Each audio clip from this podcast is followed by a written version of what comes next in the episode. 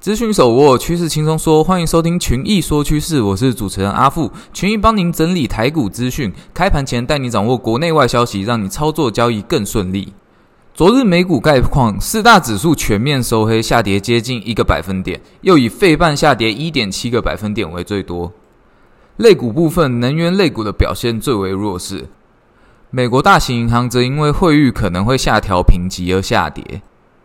另外，虽然根据 CME 美联储观察，Fed 在九月利率维持不变的几率为九十 percent，升息一码的几率为十 percent，然后到十一月维持不变的几率是六十一 percent。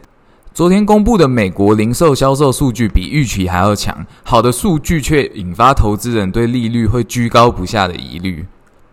种种的因素呢，导致昨天美股是全面收黑。再来关心台股概况，昨天台股小涨零点三七 percent，收在一六四五四点。昨天说到 AI 概念股是否能够成为台股反转的领头羊，那确实，昨天的 AI 概概念股，包括二三八二的广达、二三零一的光宝科、二三七六的技嘉、三零三七的欣兴都有出现涨势。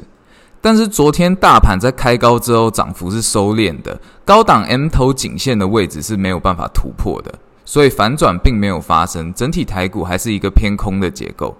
短线上季线支撑转压力，筹码面上也呈现悲观。昨天费半大跌一点七 percent，也有一定的利空影响。